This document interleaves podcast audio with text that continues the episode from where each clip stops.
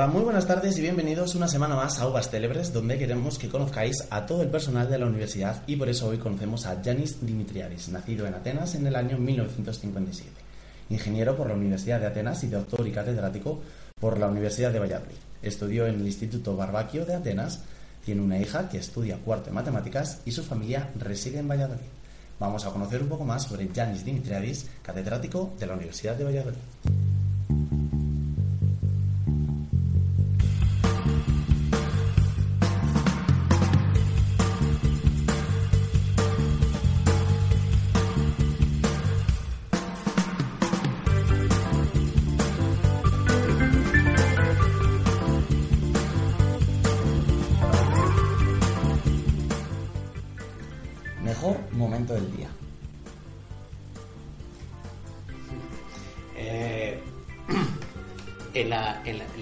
Siesta del mediodía. descansar. Último libro que leíste. Eh, la Istambul de Or- Or- Orhan Pamuk. Y si tuvieras que decir un mejor libro, Mejor libro de los que he leído de todos los que en leído. general. Eh, muchas cosas. eh, dos poemas de Cavafis. Una película. Eh, la vida de Brian. Un programa de televisión. Veo poco la televisión, pero diría el intermedio. Una serie favorita. Allí ya tiene que ser de años muy antiguos, eh, la bonanza o lo que sea. No veo la televisión casi nada. Una canción favorita. Eh, Singing in the Rain, Y un grupo de música solista. eh, los Beatles. Un destino. Eh, California. Una obra de arte. Eh, las el, el- el- las metopas, los mármoles de Partenón, un personaje ficticio. Novela. De lo que sea.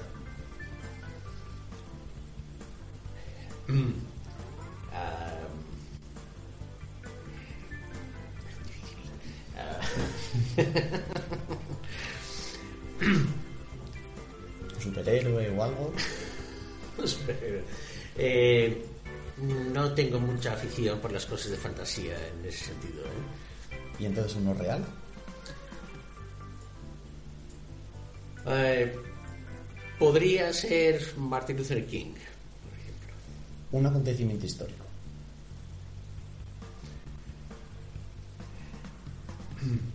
Las eh,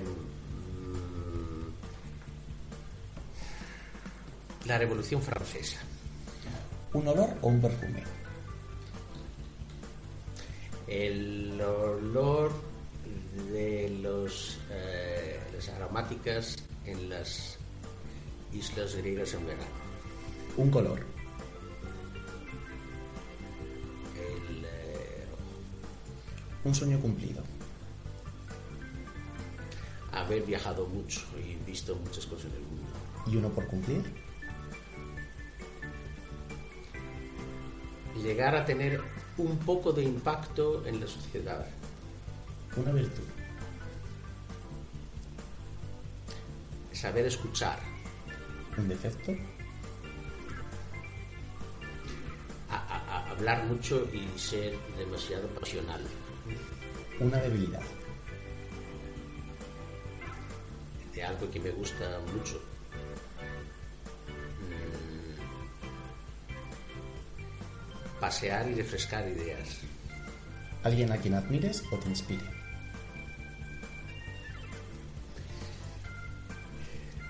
Mucha gente. Eh, de, de personajes históricos, eso de tipo Luther King o Gandhi. Un fracaso que te hizo más fuerte. muchos. Eh, muchos. Eh, especialmente fracasos al tener que cambiar algo de un sitio a otro, cuando te mueves más, ¿eh? fracasas mucho, ¿eh? porque no sabes las cosas, entonces aprendes mucho. ¿Alguna anécdota dentro de la universidad que te haya pasado? Los primeros años de la universidad, la mejor experiencia era cuando montamos en el año 93 a 97 un grupo de administración de la, la red y en la que al final pasaron estaban participando 40 alumnos y juntos escribimos un libro. ¿Lo que no soportas es? Eh, la falsedad. ¿Tu número favorito y por qué?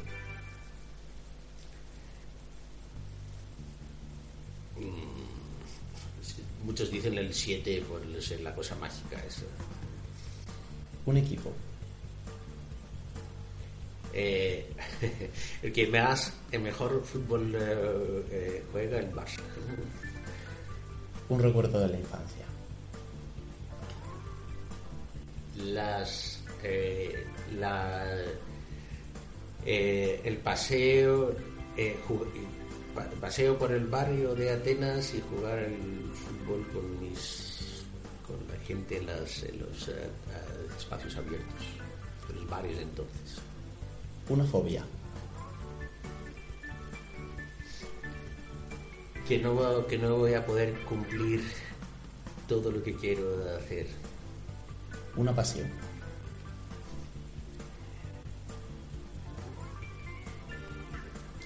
Querer mm, bus- eh, inspirar a, aunque sea tres personas. ¿eh? Un mote gracioso que hayas oído. Un mote. Mote sobre mí. O sobre otras personas, pero que sea gracioso. Pues eh, muchos. eh, eh, especialmente en la universidad de aquí hay unos compañeros que hasta ponen motes en- a cualquier persona que pasa por, por aquí. ¿no? Eh, ahora no me viene ninguna a la cabeza. ¿eh? ¿Y un deseo? Eh, ahora mismo eh, intentar ver cómo aguanto con los nuevos cargos, con el nuevo cargo. ¿eh? Pues hasta aquí las preguntas cortas de Yanis Dimitriades.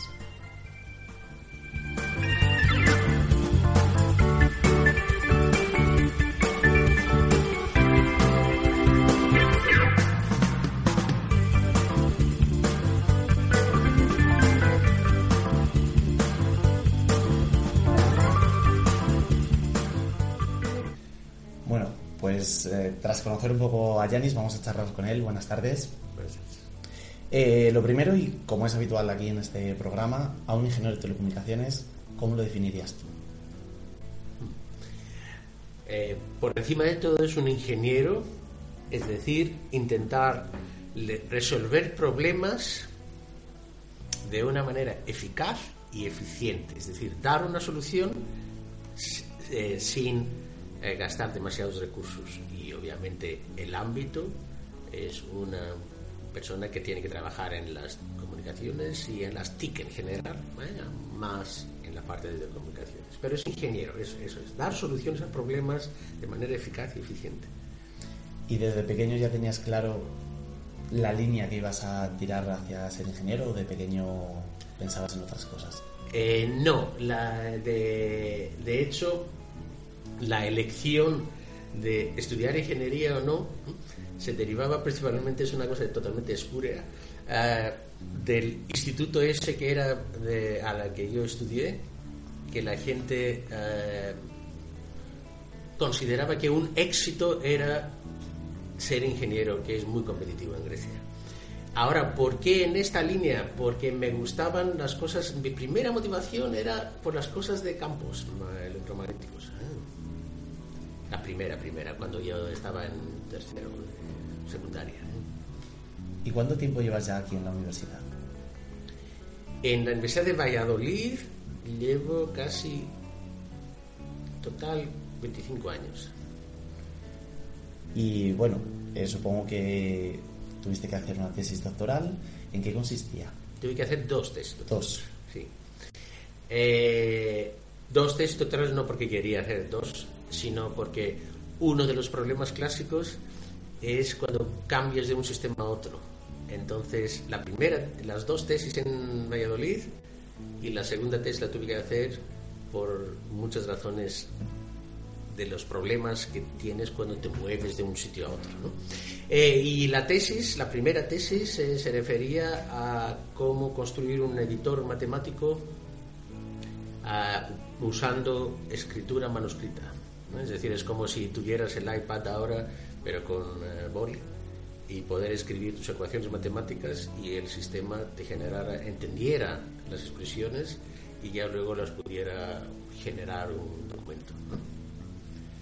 Y eh, bueno, eh, has pasado de presentar tú los proyectos las tesis también a corregirlos. ¿Qué dirías que es más complicado? ¿El hecho de evaluar un proyecto o de, o de realizarlo? Como cuento también en, mis, en mi asignatura de metodología de investigación en el máster, eh, siempre hay dos caras, el que escribe y el que revisa.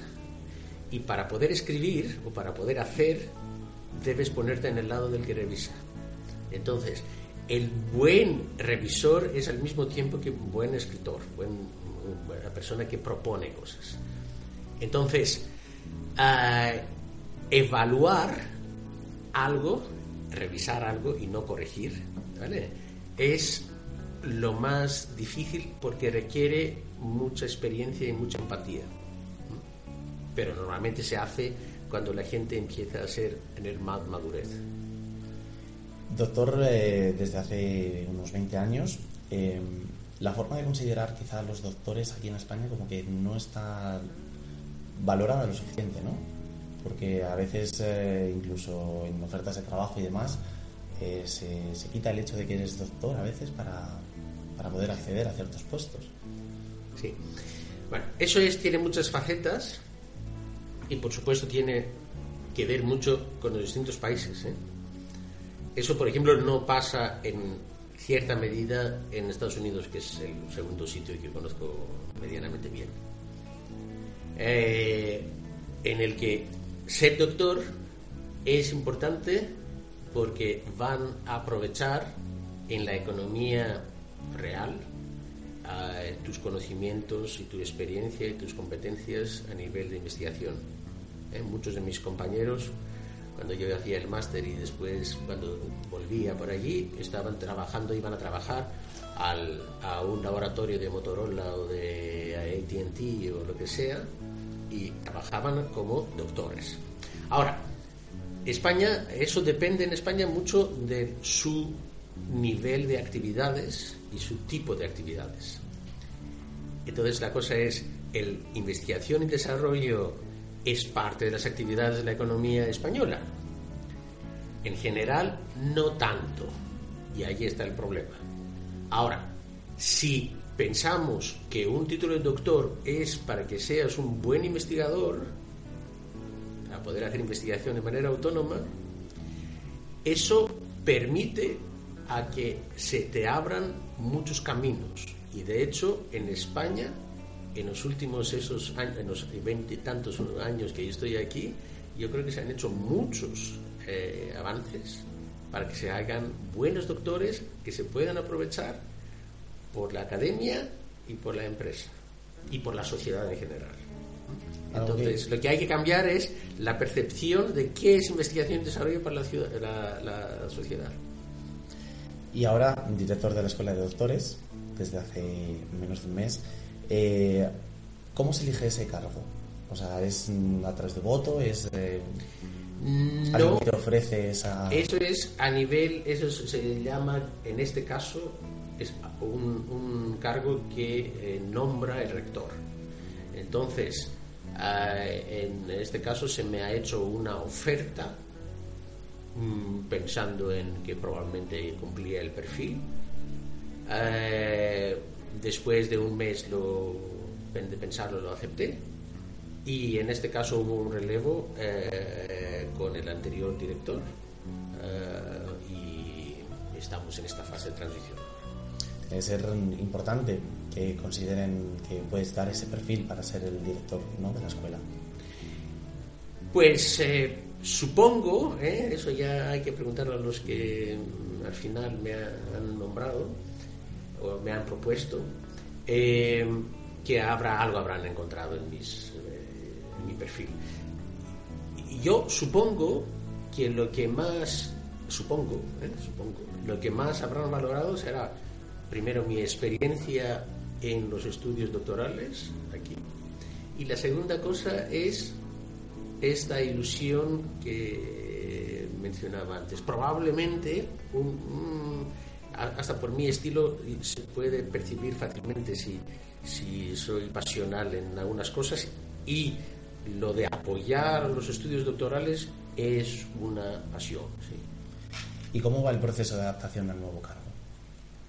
Muy, muy duro, muy duro, porque ahora mismo eh, eso significa que tienes que añadir tareas nuevas a las tareas que estabas haciendo y la semana no tienes suficientes horas.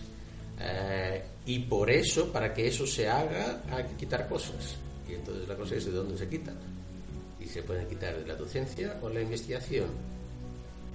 Entonces todavía estoy en ese proceso eh, y, y, no y es muy, muy difícil a nivel de carga. Y ya luego a nivel de tipo de tareas, claro, allí hay mucha más gestión y eso es una, una, una, una faceta más del personal académico.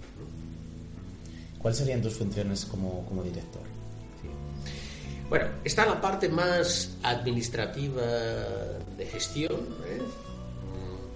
pero si se piensa que la escuela de doctorado mm, es la entidad que agrupa a 29 programas de doctorado y ahora mismo hasta 7 másteres de investigación, la primera cosa es coordinar. Y como la segunda cosa es que la escuela de doctorado como concepto a nivel en España, aunque existe en muchos otros países de, con anterioridad, eh, lleva pocos, lleva solo dos años. Entonces la primera cosa es crear, ver qué es. Y en general eso significa cómo hacer que los alumnos doctorandos puedan llevar una vida suficientemente productiva, cómo crear las actividades formativas específicas y cómo hacer que la calidad de la, de la formación sea la mejor. Ya luego tiene muchas partes dentro ¿eh? de muchos distintos apartados. Coordinar, hacer que la formación doctoral sea la mejor posible. Y eh, nos comentabas que tiene 29 programas de doctorado y 7 también másteres de investigación. Eh, ¿En qué línea van esos doctorados? Cubren, cubren eh, todas las áreas, las cinco áreas grandes de conocimiento que hay, de un reparto bastante equitativo, desde las ingenierías en las que tenemos programas de doctorado en telecomunicación electrónica, en informática otro, en industriales otro, en ingeniería química, ¿eh? entonces hay en ingeniería forestal.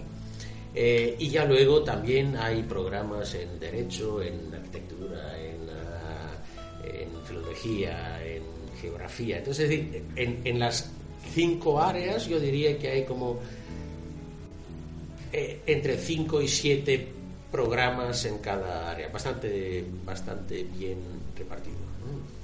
¿Son muy demandados ahora mismo los programas de doctorado? ¿Cómo? ¿Son muy demandados? Eh, sí y no, depende del área y depende del momento histórico. Eh, hay programas de doctorado que están muy demandados para la entrada, como ciencias de la salud, por ejemplo, o educación, otros menos demandados uh, y, y, el ciclo, por ejemplo, de la demanda de los programas de doctorado eh, depende mucho del momento económico, la situación económica. Por ejemplo, para dar un ejemplo, uh, yo cuando hacía mi máster en Estados Unidos y luego inicié mis dos instancias luego en Estados Unidos, la, más que el 60% de los alumnos de posgrado de ingeniería eran extranjeros. Y eran buenos estudiantes extranjeros que querían ir a la cuna y, aprender cosas. Aquí uno de los problemas es que no tenemos suficientes, eh, no, tenemos hemos desarrollado la capacidad de atracción de buenos estudiantes extranjeros, salvo parte de la comunidad iberoamericana. Y luego depende un montón de, la, de cómo va el mercado. Y depende, es decir, cuando más oferta hay a nivel de mercado de trabajo, menos demanda hay para el doctorado. Ah, y luego depende mucho del apoyo económico y no solo de parte política, y en este caso, este último caso, eh, eh, la política eh, gubernamental en los últimos cuatro, cinco años, diría yo, va en la línea contraria a apoyar la investigación y desarrollo y por los programas de doctorado. Y son 29 programas, más los 7 máster que comentábamos. Eh, ¿Cómo ves el hecho de coordinar todo eso? ¿Se ve complicado? Muy complicado, muy complicado porque cada programa es, tiene sus particularidades, su contexto, y la, el mayor problema es que las personas son distintas y las personas viven en sus centros habituales, en sus departamentos. Y conocer solo a 29 coordinadores o 7, 5 a 7 miembros de cada comité académico de los 29 programas e involucrar es una cosa muy importante, muy, muy complicada, porque lo fácil es simplemente coordinar y decir, mira, yo mm, decido y mando, eh, pero eso no es... Eh, Así no salen bien las cosas. No salen bien las cosas. Eh, en Grecia de ingeniero, en Estados Unidos hiciste máster, en Valladolid el doctorado. ¿Por qué decidiste quedarte en Valladolid? Eh, normalmente aquí doy la opción al que me pregunta a, que dé dos, dos, alternativas. No sé si puedes eh, acertar. Si, ¿Cuál podría ser tu primera... Supongo que trabajo. ¿No es el caso? O supongo que familia. Amor, sí. Entonces, es la, el caso es mi mujer. Entonces ya al final, que es de Valladolid, entonces al final, eh, como en muchos otros casos, eh, son las cosas que, que, hacen que uno, el amor mueve mucho. Y bueno, aparte de, este cargo, también eh, coordinador del grupo interdisciplinar de GESIC, que está enfocado al apoyo tecnológico a los procesos de, enseñanza. Eh, ¿Qué funciones tienes aquí como coordinador? Sí, esa es la parte de gestión de, la investigación que se hace a pie de calle. ¿no? Entonces, eso es un grupo mm, de reconocido y esperemos que sea también, mantenemos el sello de excelencia de antes.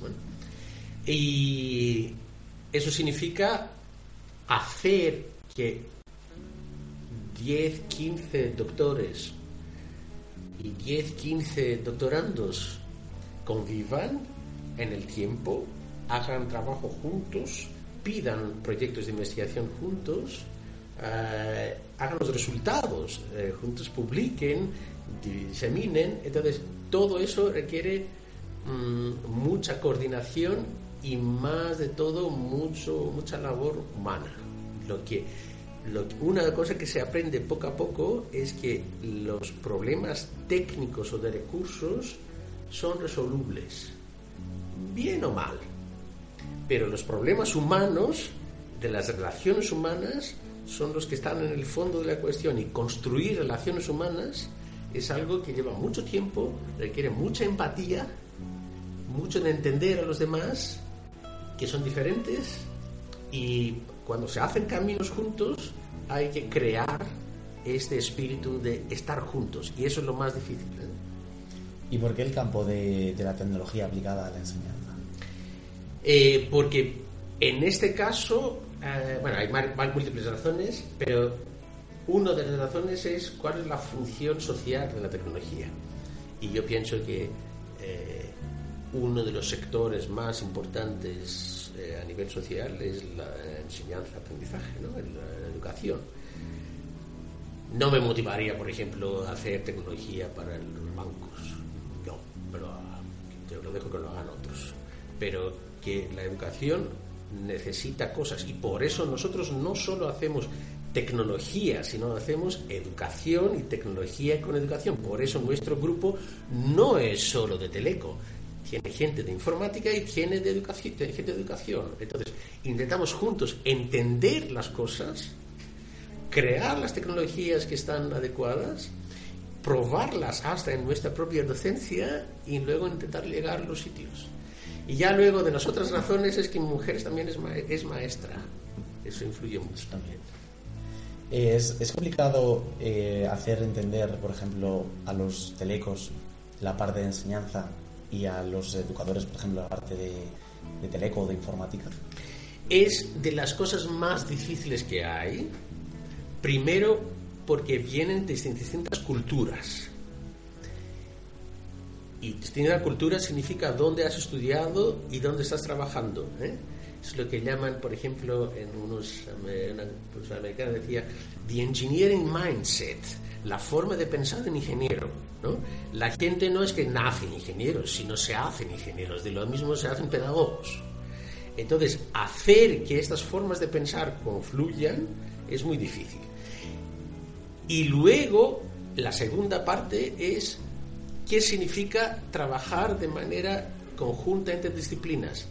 Una de las cosas que más se dice es que hay que, hay que trabajar de manera multidisciplinar. Nadie diría que no. Y lo mismo es que nadie te diría que, no es, que está contra la democracia. ¿Vale? Todos dicen, yo soy demócrata. Luego otra cosa es que no hace democracia. De la misma manera, todos dicen que hay que hacer investigación multidisciplinar, pero luego ponen todas las posibles trabas para que eso no se haga. Un mini ejemplo, eh, no de las trabas, sino de las soluciones. Cuando empezamos a trabajar hace 20 años juntos, una de las cosas era que usábamos distinto lenguaje de manera natural. Los telecos usamos acrónimos. ¿eh? Eh, una de las cosas que decimos era, bueno, vamos a poner un examen fin de carrera, los telecos ponemos sopa de letras, haz 20 acrónimos que tengan sentido. ¿no? Eso no se entiende en educación. En educación, al revés, usan, decimos que usan palabras de más de cinco sílabas. Entonces, hacer la traducción entre acrónimos y, y, palabras de más de cinco sílabas es muy difícil como contexto. Y luego hicimos un diccionario juntos en los primeros años para poder ir entendiendo qué significan las cosas, para poder crear lo que se llama el lenguaje común, ¿eh? lo que dicen también los ingleses, el the common ground, en la cosa esa que te permite luego que cuando hablas el otro te entiende sin tener que hacer 30.000 cosas de introducción. Supongo que ahora ya con el tiempo la forma de, de relacionar es más sencilla que por ejemplo al principio gracias a ese diccionario y un poco... Claro, ya luego, ahora el diccionario no se necesita, se va a lo que han hecho los demás, porque en muchas cosas la experiencia, la multidisciplinariedad, la lleva la gente dentro. Y entonces uno que ha vivido 10 años en esta cosa sabe más de cómo, qué significan del otro, de la cosa del otro lado. Y estas se van trasladando a las nuevas generaciones. Es como cualquier proceso formativo. Ya te metes, entiendes lo que hay y ya luego al final eh, puedes ir resolviendo las cosas. De hecho, muchas veces yo ahora mismo no sé si hablo más lenguaje de educación que lenguaje tecnológico. Y para dar un mini ejemplo, cuando damos talleres de tecnologías que hacemos para pedagogías innovadoras, muchas veces vamos dos, uno de pedagogía y uno de tecnología, y yo asumo el papel del que va a proponer por qué hay que hacer aprendizaje colaborativo. Y eso se entiende mucho más, y el otro cuenta más la parte tecnológica. ¿Y qué proyectos están ahora dentro del grupo de este Sí. Ahora mismo hay por supuesto, varias líneas de investigación eh, generales y hay y luego están los proyectos financiados. ¿eh? Son dos cosas y muchas veces las líneas de investigación se condicionan por los proyectos financiados o pedimos nuevos proyectos para financiar las líneas que existen.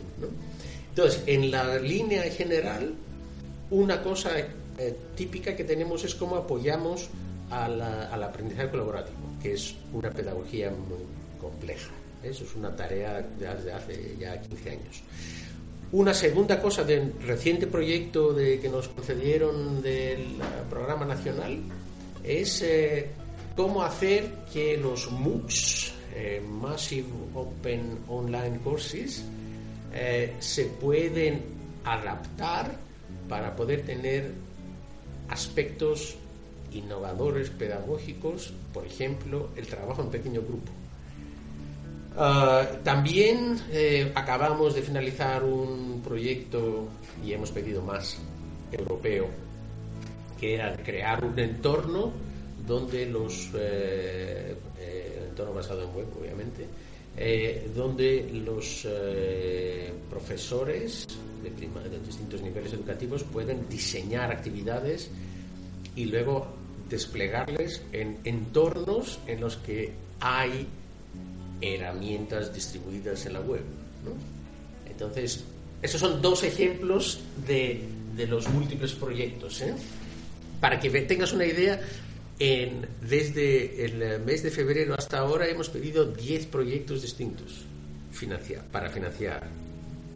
Muchos, muchos proyectos y mucho trabajo que conlleva eso. Mucho trabajo de preparar los proyectos y ya luego, quién sabe si nos van a dar uno, dos, tres ocho o ninguno. Y bueno, eh, nos estábamos hablando de tecnología aplicada a la enseñanza, pero sí que es verdad que todavía, los menos, pero todavía hay algunos profesores que se resisten, por ejemplo, al hecho de, usar cierta tecnología. El típico caso de las pizarras eh, digitales que, dicen, no, no, no, yo con la de tiza me vale. Eh, ¿Qué es lo que tú puedes decirles para que puedan quizá cambiar de opinión en ese aspecto? Sí. A ver, la tecnología, especialmente cuando estamos hablando de TIC, ¿eh? de las tecnologías nuestras, porque todas son tecnologías, el papel es tecnología, ¿eh? ¿vale? El boli es tecnología. Eh, las tecnologías, las TIC, las tecnologías, y especialmente las TIC, no son buenas porque sí. ¿Vale? Entonces, mi argumento fundamental es que no es necesario usar TIC si no ves la razón para usar las TIC. Entonces, en ese sentido, un profesor tiene múltiples recursos en sus manos, desde la tiza al papel, a su voz, al Moodle, a la pizarra o al PowerPoint. Y lo que tiene que hacer es alinear sus objetivos pedagógicos con los recursos que tiene. Entonces, si por ejemplo tú quieres saber cuáles son las interacciones que hace la gente cuando trabaja en grupo, cuando crea un documento, un ejercicio, un informe, eso o lo haces de manera tecnológica o si no, no hay forma. Entonces, ¿por qué? Porque tú no puedes seguir las trazas de lo que están haciendo los alumnos si no tienes un sistema en el que se hacen las actividades y luego donde la gente, eh, las trazas quedan para poder realizarlas. De la misma manera, las razones clásicas es que si tú quieres que un alumno tuyo haga algo en casa eh, y que tú lo puedas ver eh, de manera instantánea, hazlo a través de tecnología. Si más allá, si tú quieres hacer que unos trabajen al mismo tiempo cuando están fuera eh, y que tú lo puedes eh, también. Ah, entonces, la principal, eh, el principal dilema y pregunta es cómo puedes alinear la tecnología con las necesidades pedagógicas. Y la fuerza está en los objetivos de aprendizaje. Si encuentras las razones por las que una tecnología puede servir entonces la usas. Lo que hacemos nosotros es intentar ver cuáles son las necesidades y hacer que los profes, por ejemplo en ese proyecto europeo, vean por qué es importante, por ejemplo, diseñar algo en una comunidad con un entorno y ver los diseños de los demás. ¿Por qué es interesante que el diseño que tú tienes en papel ya luego crees actividades en el Moodle que sean automáticas? Si ellos lo ven, entonces lo usan. De la misma forma que si tú quieres usar hablar con los demás, usas el WhatsApp. Si no, no lo usas. Eh, luego, en cuanto a los proyectos que, estamos hablando, ha sido investigador principal en 24 de 52, pero a nivel tanto europeo, nacional como regional. Eh, ¿Qué diferencia, por ejemplo, pueden tener estos, este tipo de proyectos con los que manejáis también en el GESIC? Bueno, esos son proyectos de, GESIC. ¿eh? Vale, el GESIC, yo he llevado en mi trayectoria en, eh, en Valladolid, algunos primeros años, los últimos 20 los he desarrollado en mi labor investigadora dentro del GESIC.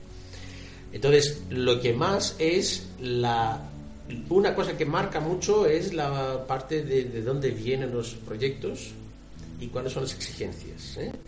Eh, cuanto más eh, ambicioso eres, más difícil es el proyecto. por ejemplo, ahora mismo los proyectos europeos de financiación sustancial son muy difíciles de conseguir. Y luego una de las cosas es que esos proyectos ya no son de un grupo, de una persona por supuesto no, ni de un grupo, sino de un consorcio. Entonces, cuando tienes un consorcio, como tenías el proyecto europeo reciente que acabó, que tenían nueve socios, eso ya significa coge y quién sabe cada uno mm, cómo la puedes hacer de manera complementaria, cómo pueden vivir juntos. Y una cosa más, el mayor problema para el éxito de los proyectos europeos son las relaciones humanas si hablábamos que era complicado, gente que, se ve todos los días y que trabaja codo con codo, supongo que es muchísimo más complicado con gente que tiene culturas diferentes, al ser de países diferentes. Eh, Intereses distintos. Intereses distintos, ¿eh? de cada uno, prioridades distintas, personalidades distintas. Entonces, eso es, eso es. Por eso, el factor humano en la investigación es eh, una cosa muy importante eh, y el factor social. Por eso también, de la misma forma, una de mis principales recomendaciones para los doctorandos es justamente desarrollar sus competencias sociales. Y a raíz de, también de todos estos proyectos se tienen que hacer publicaciones. Si te tuvieras que quedar con una, ¿con cuál sería? Mm. Eso es como preguntar por tu, si tienes 10 hijos, cuál es el mejor hijo, ¿no? Vale, porque en cada momento los, las publicaciones científicas que van por, eh, siguen el sistema de revisión entre pares, eh, eh, en cada momento tú crees que lo que has, lo último que has hecho es lo, lo que va a revolucionar el mundo, que en la práctica no revoluciona el mundo, ¿no? Ah, pues si miro con el criterio de cuál ha tenido el mayor impacto científico. Eh, es una publicación que hicimos en 2003 eh, con mi entonces doctoranda y ahora compañera Alejandra Martínez del Departamento de Informática, en la Escuela de Informática. Eh, y era sobre usar el uso de métodos de, vistos para la evaluación eh, de entornos colaborativos apoyados por tecnología. Entonces, esa era una contribución muy metodológica y cómo se necesitaba, al final ha tenido mucho impacto. Y a nivel personal, porque esta es la que más impacto puede haber causado en la sociedad, pero en cuanto a impacto personal, ¿cuál, ¿con cuál te quedarías? Eh, simplemente a comentar una cosa, la, en el proceso de tu evolución como persona, ¿eh? te haces más mayor. Cuando eres mayor tienes muchas desventajas, casi todo es desventaja, salvo el hecho que tienes mayor experiencia. Eso es lo único que les ganas a todos, a todos los que son más jóvenes. Entonces, algunas veces piensas en publicaciones o en trabajos que te marcan, marcan hitos en tu vida, ¿no? Y en este caso, por ejemplo, yo todavía recuerdo mi primerísima publicación de conferencia cuando estaba haciendo el proyecto fin de carrera en Grecia. Y mi director de entonces me dijo, bueno, hay una conferencia en Italia, vamos a mandar un trabajo. Yo ni siquiera tenía ni idea de qué significaba una conferencia y qué significaba un trabajo, pero la ilusión de poder escribir cuatro páginas y luego ir a presentarles en Italia fue wow. Y, y probablemente fue una de las cosas que más luego me motivaron a seguir. Siempre las primeras publicaciones a veces son las que más, las que más calan. Claro, claro, porque son las cosas en las que tú estás descubriendo ya el proceso mismo. Ahora mismo, después de tantos años, el proceso es poco novedoso. Y eso es lo que intentamos enseñar a los nuevos eh, investigadores, ¿no? Pero ya la alegría esa de descubrir, ah, mira, ah, así se hace la investigación, y tú crees además al principio que estás marcando una revolución en la historia de la humanidad, ¿vale? Cosa que es falso, obviamente, ¿no? Pero para ti mismo ¿eh? Eh, es una cosa grande, ¿eh? Había lo que más impacta normalmente a la vida de los investigadores es su tesis doctoral. Y ah, recordando una, una, tira de cómics que recomiendo a todos, ah, que se llama PhD Comics, ah, decía un pequeño salto eh, del mundo, un gran salto personal. Es decir, la contribución que haces con una tesis doctoral es una cosa mínima para la humanidad, pero eso es una cosa enorme para ti. ¿Vale? Pero no solo has presentado los proyectos a, a, nivel europeo, por ejemplo, sino que también has sido evaluador. Supongo que si hablábamos de que el evaluar un proyecto a nivel de fin de carrera era complicado, supongo que esto es todavía más. Claro, claro, eso es la, e, e, el, la investigación es un ejemplo muy claro de los dos roles, del que hace y el que revisa. Es, es, son las dos eh, caras de la misma moneda. Igual, escribes un artículo, el otro es de revista, escribes una propuesta, el otro es de revista, escribes haces, quieres eh, promocionar, otros te, te evalúan. Entonces, en este proceso, lo de evaluar simplemente recoge tu experiencia. Y en muchos casos, cuando evalúas proyectos de todo tipo, yo he evaluado proyectos desde Singapur hasta Noruega, hasta Grecia, hasta lo que sea. En muchos casos, lo que estás valorando, lo estás aprovechando no es tu conocimiento específico sobre esta pequeña cosita del tema específico, sino la experiencia de cómo es un buen proyecto. Que justamente es lo que más se queremos que se aprenda, entre otras cosas, en los estudios de doctorado. Cómo se hacen las cosas bien. Y al final puedes distinguir fácilmente si un proyecto está meditado, está centrado, tiene resultados tangibles, es original, que son los méritos de la investigación. ¿eh? Eso es lo que estamos haciendo cuando evaluamos cosas. ¿Y qué hay que hacer, por ejemplo, para conseguir llegar a, a evaluar un proyecto a nivel europeo? Bueno, en la mayor parte de los casos es que un día vienen y te dicen, ¿quieres hacer esta evaluación? Eh, eso se basa en gran medida de la eventual reputación que tienes, de tus redes sociales, es decir, cuánto te conocen a nivel personal y si eres fiable o no. Ah, y en algunos casos es simplemente porque te inscribes en un registro, es decir, eh, a nivel europeo, y eso lo recomiendo como ejercicio a muchos de los profesores Em, de inscribirse al registro de posibles evaluadores de proyectos europeos y ya luego la comisión elige eh, algunos. Y la experiencia es eh, enorme de saber la otra cara, porque escribes mejores propuestas cuando sabes cómo mm, se evalúa y me evalúas mejor cuando sabes más cómo se ha escrito. Y también has estado en más países, no solo Estados Unidos, Grecia, también por ejemplo Reino Unido, Australia. Eh, todos ellos has realizado parte de investigación. Eh, si te tuvieras que quedar mm, con una investigación, mm. ¿cuál sería? Sí, voy, voy a dar una cosita antes de entrar en dónde. Es que lo de entender porque la gente se tiene que mover eh, es, es, es esencial la ciencia es universal.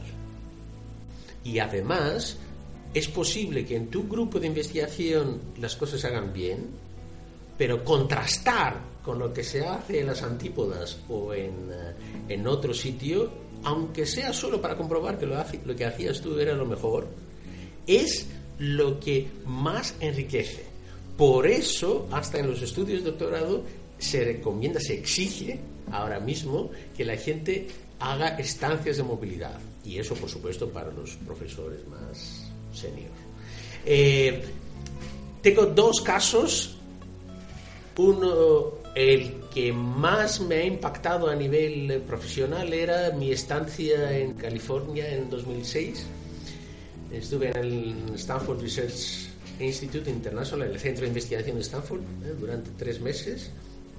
Y claro, allí la experiencia de estar en un centro de investigación de mil investigadores profesionales que viven de los proyectos competitivos solo, eso te puede dar una idea, por ejemplo, porque la pregunta antes de si los doctores se aprecian es falsa en general. Eh, allí se apreciaban y se pagaban mucho, ¿eh? ¿Eh? Mil, mil investigadores profesionales.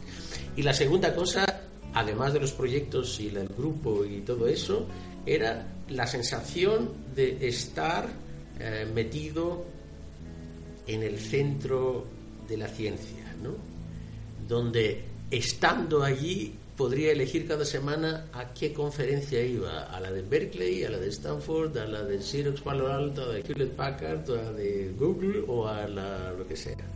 Entonces, estar tan cerca de las fuentes de conocimiento eh, es una cosa tremenda. Y por supuesto, como allí hay una concentración enorme de capital humano, de inteligencia concentrada, eh, de estar e interactuar, es lo que más enriquece. Y bueno, eh, hemos hablado de los, de los doctores, y también máster, porque ha sido coordinador también del máster de, investigación en TIC. Eh, ¿De qué va esto? ¿Qué, diferencias hay, por ejemplo, entre un máster y un doctorado? Sí. El máster, en másteres puede haber como elementos de posgrado, pueden ser másteres profesionales o másteres de investigación. Lo que en su momento en Estados Unidos decían el Master of Engineering y el Master of Science. ¿eh? Yo hice un Master of Science. Entonces, el máster de profesional es el que te ofrece más conocimientos especializados, ¿vale? Y en algunos casos hasta te dan acceso a competencias como en eh, ingeniería de telecom. Ah, el máster de investigación es algo más especializado pero orientado a la investigación. Es decir, en la práctica es tu primera etapa para aprender investigación. Y puedes parar al final del máster y decir, mira, yo he aprendido eso y lo voy a usar en una empresa o en lo que sea, pero el camino normal es seguir el tercer ciclo y hacer el doctorado. Y entonces ya en los 3 más 1 o 4 más 1 o 3 más 2 o lo que sea, de los 5 años que pasan desde tu grado hasta tu doctorado, al final en el máster y en el doctorado aprendes a hacer investigación de manera autónoma. Es decir, sin que tengas a uno por encima que siempre te diga cómo tienes que hacer las cosas. Es decir, has aprendido a hacer investigación, es lo que aprendes. Entonces, el máster es tu primera, el bautismo. ¿Eh? Un año en nuestro caso, que mínimo puede ser uno y medio, en otros casos puede ser hasta dos. Y bueno, eh, hablando que se me había dejado, me había dejado el programa de doctorado, es eh, mención de excelencia por parte del Ministerio de Educación y Ciencia. Es a veces necesario también que te reconozcan un poco el, el trabajo que haces, ¿verdad? Claro, claro. Eso es muy importante en este caso para la para la- el propio programa, ¿no? Es decir, dependiendo obviamente de las evaluaciones, las menciones, depende de los criterios de evaluación. Entonces, uno de los criterios era si salen buenos doctores, doctores que han estado en, en- han hecho estancias, que han publicado, ¿eh? y el reconocimiento de que si el trabajo estaba bien hecho, además con indicadores objetivos, es un reconocimiento muy importante que en teoría en otros eh, en teoría debería repercutir a, los propios programas. Por ejemplo debería repercutir a la puntuación que tiene un alumno si quiere ob- obtener una beca o en otros sitios más civilizados, ¿vale? Cuando un programa de doctorado un grupo de investigación tiene el sello de excelencia, tiene financiación especial. Ejemplo pequeño, un grupo de investigación en Oslo, donde está ahora uno de los uno de los doctores que estábamos en un grupo, ha conseguido el reconocimiento de excelencia en Noruega y les han dado ocho años un millón de euros de por año solo por el hecho que hacen buena investigación. Entonces el reconocimiento es obviamente moral, puede dar puntos a los eh, alumnos cuando piden eh, becas y esto, pero en teoría debería repercutir de alguna forma y espero que eso lo entiendan también las instituciones académico-políticas. ¿eh? Cuando algo se hace bien, no siempre se hace todo bien, eh, que se reconozca y se premie. Y bueno, dejando un poco al margen la parte de investigación, también llevas eh, la parte docente. ¿Qué asignaturas estás impartiendo actualmente? Sí. Ahora mismo eh, estoy con eh, asignaturas de máster, principalmente metodología de investigación, eh, que es mi asignatura núcleo. Eh, la traducción de especialidades en ingeniería de sistemas telemáticos en educación y medicina. Y luego en el grado estoy dando una asignatura de segundo, arquitectura del sistema de servicios, una parte, aunque mi asignatura estrella durante 20 años fue arquitectura de ordenadores, que ahora se ha extinguido por los nuevos planes de estudios, eh, que era la que era mi hijo predilecto. ¿eh? Y eh, hablábamos de, la diferencia entre evaluar un proyecto y también eh, hacerlo. En cuanto a, por ejemplo, dar clases, que es para gente que quizá es a los que le tienes que dar tú el conocimiento, y en charlas o conferencias, que se supone que ya es gente más eh, especializada y que ya controla un poco más del tema, que es más complicado. Mm, Bueno, no sé si hay uno que sea más complicado. Ah, eh, lo que se sabe es que en todos hay un proceso de lo que se llama enseñanza-aprendizaje. Uno intenta enseñar y el otro intenta aprender. Y esta cosa está junta. Entonces, lo más difícil no es que tú cuentes lo que tú sabes, sino cómo haces que este proceso sea participativo, que la gente de verdad eh, esté implicada. Pues eh, no sé, ya la semana que viene estaré en- con Erasmus Docencia en eh, Grecia, en la ciudad de Patras, eh, impartiendo cosas de posgrado de nuevo. No sé cuál es lo más difícil. ¿eh? Yo diría que muchas veces lo más difícil es la infantil. ¿Vale? donde ya hay muchas más cosas de aprender que cosas solo de conocimiento abstracto. Y bueno, para cerrar la entrevista me gustaría preguntarte, siempre los alumnos conocemos un poco la parte docente, pero ¿tú crees que los alumnos conocen lo suficiente la parte de investigación? No, no, no lo conocen y eso es parte de, la, de los problemas que hay. Eh, la, y de hecho es una de las cosas en las que más quiero incidir también eh, en el nuevo puesto. Eh, es decir, hacer que todo lo que tiene que ver con la investigación sea parte de la, de la, de la vida normal. Por eso además nos llaman normalmente, ¿sabes?, personal docente e investigador. Son las dos cosas juntas. Ah, y no se conoce, a pesar del hecho que en, eh, que los a nivel de máster sí, en el máster y en el doctorado ya la gente sabe de qué estás haciendo, ¿no? En el, en el grado que estés impartiendo una asignatura no quiere decir que estés haciendo investigación en este mismo punto, ¿no? ¿Vale? Ah, entonces, hacer que esta se relacione y se, sea evidente tu labor investigadora en la, en la docencia es complicado y para mí una de las cosas más interesantes fue que justamente pude conseguir trabajar en un campo de investigación que está relacionada con mi docencia. De hecho, muchas de las cosas que hago a nivel de investigación las intento usar con mayor o menor éxito en mi docencia y muchas de las inspiraciones vienen de mi práctica docente. Otra cosa es que eso no lo pueden hacer todos, ¿no?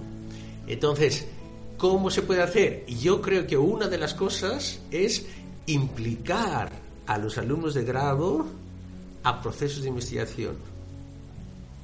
Entender que el conocimiento que en teoría se concibe como una cosa definitiva, final, rígida, eso es lo que tienes que aprender, es una cosa que se mueve y lo que estás aprendiendo tú ahora eh, probablemente dentro de dos años no vale o al revés. Y lo que hace el investigador es estar en esa transición. Entonces, si tú te metes y haces tareas de investigación en tu propia en tu propio proceso de aprendizaje como alumno, entenderás un poquito más qué significa investigación y cómo eso está relacionado con las cosas que estás aprendiendo. ¿Vale? que eso es una idea muy falsa en general que, está circulando, que el conocimiento es una cosa estable y rígida, es muy líquida. ¿eh? Bueno, pues esperemos eh, que la decisión entre docencia e investigación que tienes ahí ahora con el nuevo cargo, pues mm, vaya lo mejor posible. y agradecerte muchísimas gracias por, por eh, habernos dedicado este tiempo, que supongo que estás muy liado y más ahora con los nuevos cargos. Muchísimas gracias por haber venido.